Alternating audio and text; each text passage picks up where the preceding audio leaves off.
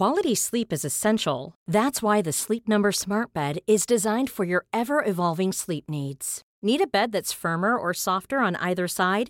Helps you sleep at a comfortable temperature? Sleep Number Smart Beds let you individualize your comfort so you sleep better together. JD Power ranks Sleep Number number 1 in customer satisfaction with mattresses purchased in-store. And now save 40% on the Sleep Number limited edition Smart Bed for a limited time. For JD Power 2023 award information, visit jdpower.com/awards. Only at Sleep Number stores or sleepnumber.com.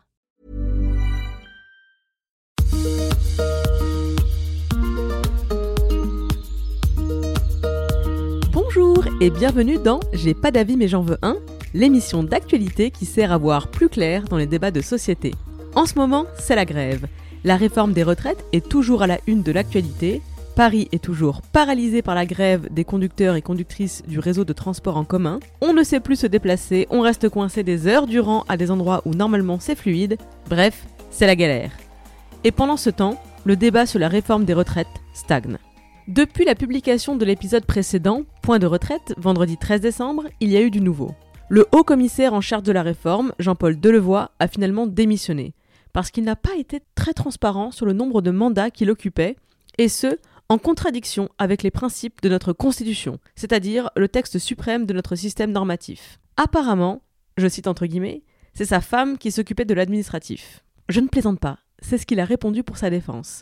Et à ce stade de mauvaise foi, je pense qu'on peut arrêter de s'intéresser à ces déclarations. Et oui, hashtag astuce dans un débat, lorsque votre interlocuteur fait preuve de mauvaise foi et honté, vous êtes en droit de ne pas riposter. Moi je considère ça comme de l'anti-jeu pur et simple, donc je refuse d'engager un débat à partir de ce moment. Parenthèse également, je ne crois pas au complotisme. Je pense que la raison pour laquelle il n'a pas déclaré tous ses mandats, c'est parce qu'il se pense au-dessus de tout soupçon, euh, intouché par des considérations de conflit d'intérêts. Mais si ces normes existent, c'est justement pour qu'on n'ait pas à faire confiance à ce monsieur sur parole, mais que le système qu'on a mis en place nous permette d'avoir confiance en lui. Je vous renvoie à ce sujet à l'excellente chronique de Clément Viktorovitch sur Click. Le lien sera dans la description. Parenthèse refermée car ce n'est pas le sujet. Le commissaire a donc démissionné, un nouveau a été nommé, un nouveau round de consultation-négociation a été lancé et l'on commence déjà à se disperser à travers plein de débats subalternes. Quelle est la légitimité du nouveau commissaire à mener cette réforme? Quelle est la légitimité des syndicats à négocier cette réforme? Sont-ils représentatifs? De qui? De quoi? Etc. La grève menace-t-elle l'économie? À quelle échéance? Ne nous dispersons pas, restons concentrés. Toutes ces questions sont intéressantes à examiner, je ne dis pas le contraire, je dis juste qu'elles ne sont pas prioritaires. Et justement aujourd'hui, je voulais parler d'urgence. Parce que dans l'ombre de l'actualité tonitruante, celle qui rend bien dans les tweets et les stories de foules coincées dans les gares et les couloirs du réseau RATP, il y a une autre urgence en embuscade depuis des mois. Derrière la grève, une autre grève est en cours, dont on parle moins parce qu'elle se voit moins et parce que ses conséquences ressemblent déjà à la situation actuelle. Je veux vous parler de la grève de l'hôpital public, des services d'urgence, des internes, bref de tous ces gens qui font vivre notre système de santé, lequel se trouve justement au bord de la rupture. Alors résumé des épisodes précédents. En mars 2019 se déclenche un premier mouvement de grève, ce sont les urgentistes qui ouvrent le bal de la contestation. Je ne vais pas rentrer dans les détails des revendications, ce qui m'intéresse, c'est prendre de la hauteur. Les urgentistes dénoncent leurs conditions de travail et globalement, ils et elles cherchent à attirer l'attention des pouvoirs publics sur l'état de l'hôpital public. Ça fait donc désormais neuf mois que les urgentistes sont en grève, et ça se voit beaucoup moins que quand ce sont les cheminots qui se mobilisent. D'une part parce que les urgentistes n'empêchent personne d'aller bosser ou de rentrer en famille, et en plus, ils et elles travaillent quand même. Car la grève est un droit en France, mais les conditions d'exercice de ce droit varient selon les professions. Dans le secteur hospitalier, la continuité du service public de l'hôpital doit être assurée. Les personnels peuvent être réquisitionnés par les autorités. Mais de toute façon, le personnel soignant est très investi dans ses missions et ne laisse pas des patients mourir sur le trottoir.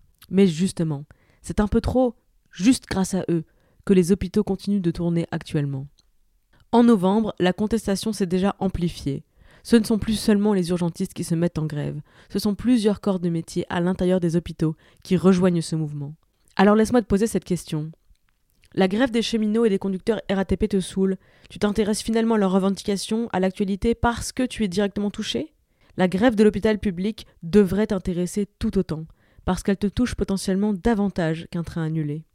Or, les conséquences de cette grève, je le disais en introduction, ressemblent fort aux conditions de fonctionnement normal de l'hôpital public. C'est-à-dire du personnel surmobilisé, épuisé, au bord du burn-out. Des problèmes de sous-effectif, donc du manque de place, pas d'accueil possible dans les hôpitaux. Quand vous entendez sur les plateaux de télé, radio, il y a des fermetures de lits en conséquence du manque d'effectifs, ça veut dire ça. Ça veut dire qu'il n'y a pas assez de personnel, donc il n'y a pas la possibilité d'accueillir des patients. Donc on ferme des lits. Autre conséquence, bien sûr, la qualité de l'accueil. L'attention donnée aux patients est forcément insuffisante lorsque le personnel est débordé, épuisé. Bref, l'hôpital en grève ressemble fort à l'hôpital toute l'année, et ça ne va pas en s'arrangeant. Juste un exemple. Parce qu'en faisant des recherches, j'ai eu l'estomac soulevé par le nombre, la gravité des témoignages, l'absurdité des situations subies. Alors je vais juste citer celui-ci, lu dans un communiqué de presse du collectif Interurgence, daté du 24 novembre, qui dénonce une situation survenue aux urgences de Saint-Gaudens, dans la région Midi-Pyrénées.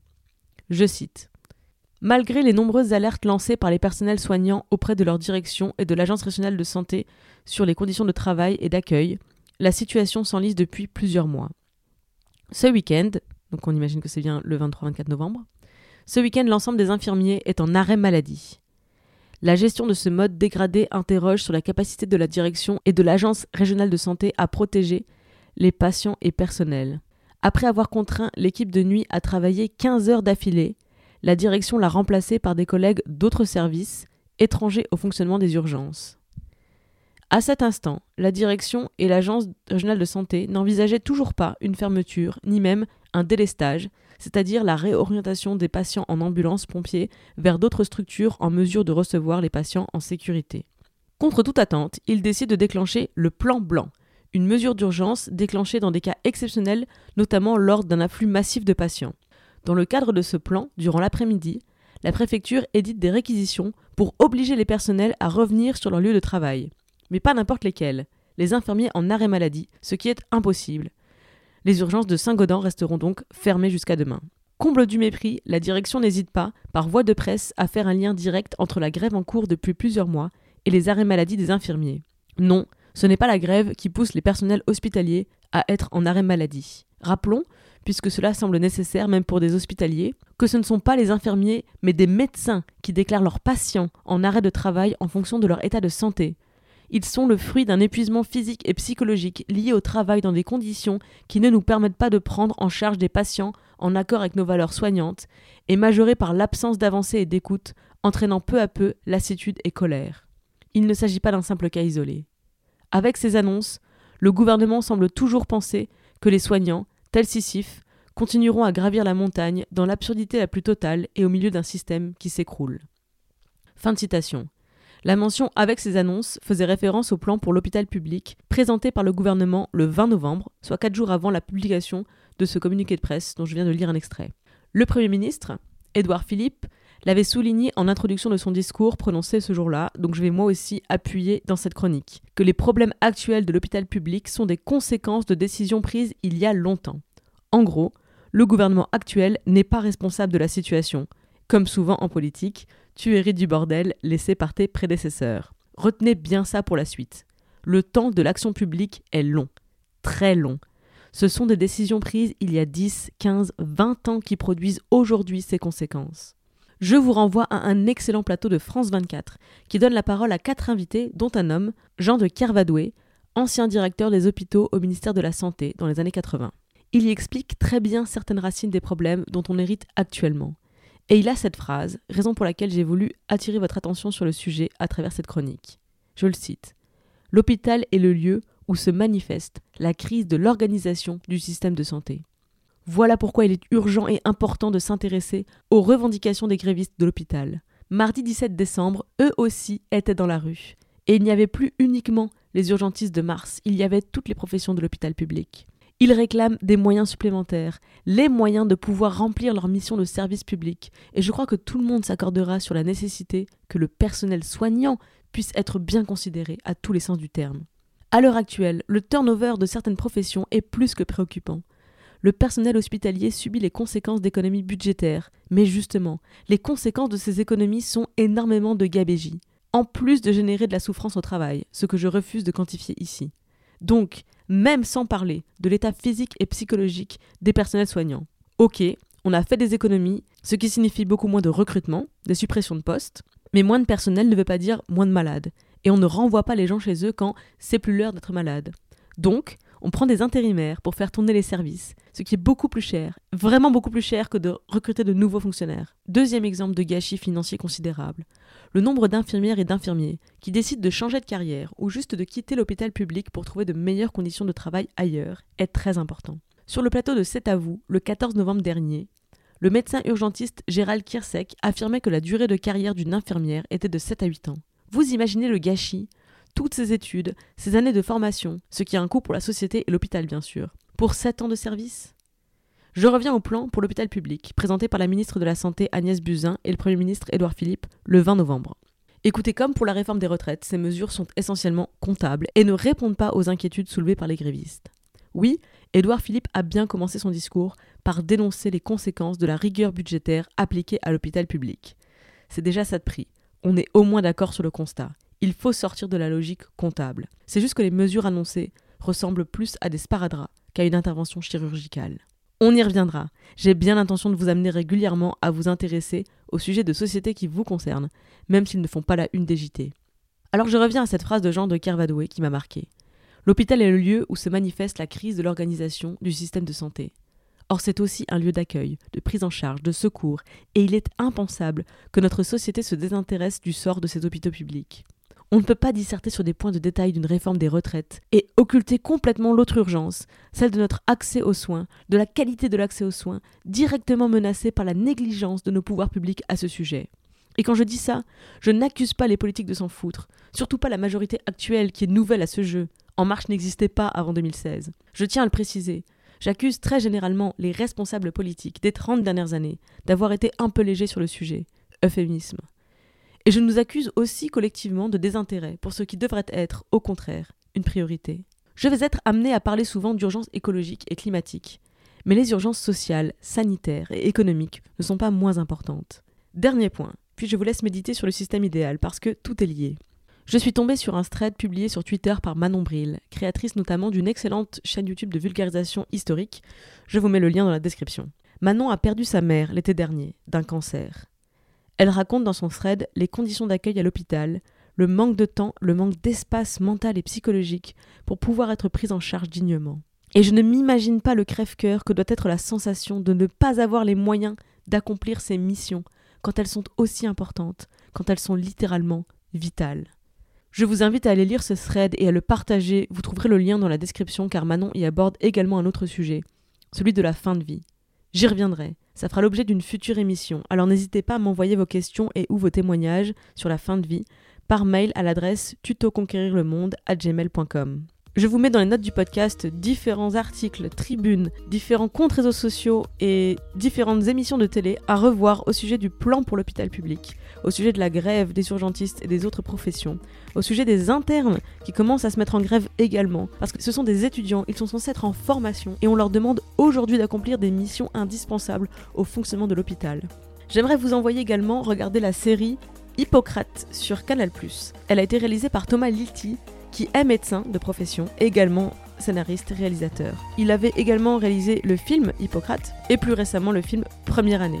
Il connaît l'hôpital, c'est son milieu, et les fictions qu'il a écrites et réalisées donnent à voir une image aussi tragique que réaliste, que profondément humaine de tout cet univers. Donc voilà, si vous avez Canal ou accès à Canal n'hésitez pas à aller voir cette série. Dernier point, si vous êtes médecins, infirmiers, infirmières concernés par cette réforme, impliqués dans cette grève et que vous voulez avoir la parole dans cette émission, n'hésitez pas encore une fois à m'écrire sur l'adresse mail. J'attends vos témoignages. C'était le dernier J'ai pas d'avis mais j'en veux un avant les fêtes. Honnêtement, j'étais partie pour traiter un sujet plus léger, à la limite du troll, comme par exemple se faire un avis sur La Reine des Neiges 2. J'ai énormément d'avis sur le sujet donc ne me provoquez pas. Mais la manif du 17 décembre, couplée au thread de Manon, m'ont décidé à vous parler plutôt de l'autre urgence, pas celle du climat, sur laquelle évidemment on reviendra. Oui, c'est mon gimmick, j'espère que vous l'avez compris. Merci beaucoup pour votre écoute. J'ai pas d'avis mais j'en veux un est une émission commentaire critique de l'actualité entièrement réalisée par moi-même. Je suis Clémence Bodoc, rédactrice en chef des podcasts Tuto Conquérir le Monde. Vous pouvez retrouver toutes les émissions sur le flux Tuto Conquérir le Monde, sur Activiste et sur Les Impertinentes. Vous pouvez interagir grâce à l'adresse mail tutoconquérirlemonde@gmail.com, mais aussi sur Instagram @conquérir.le.monde et dans ma newsletter bit.ly slash clembodoc. Je suis aussi sur Instagram, c'est at clem underscore bodoc. Je me finance entièrement grâce à la publicité et à vos dons sur Patreon, c'est www.patreon.com slash clembodoc. Je vous mets bien sûr tous les liens dans la description du podcast. Toutes mes émissions sont sur iTunes et si vous pouviez mettre un maximum d'étoiles et des commentaires constructifs, c'est bien, positifs, c'est mieux. merci beaucoup pour votre écoute, merci pour le soutien, merci pour les messages et à très vite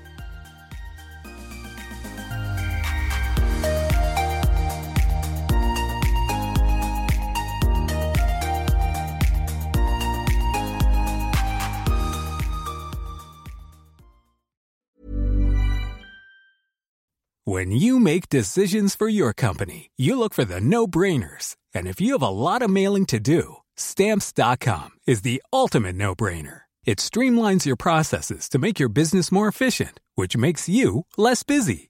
Mail checks, invoices, legal documents, and everything you need to keep your business running with stamps.com. Seamlessly connect with every major marketplace and shopping cart.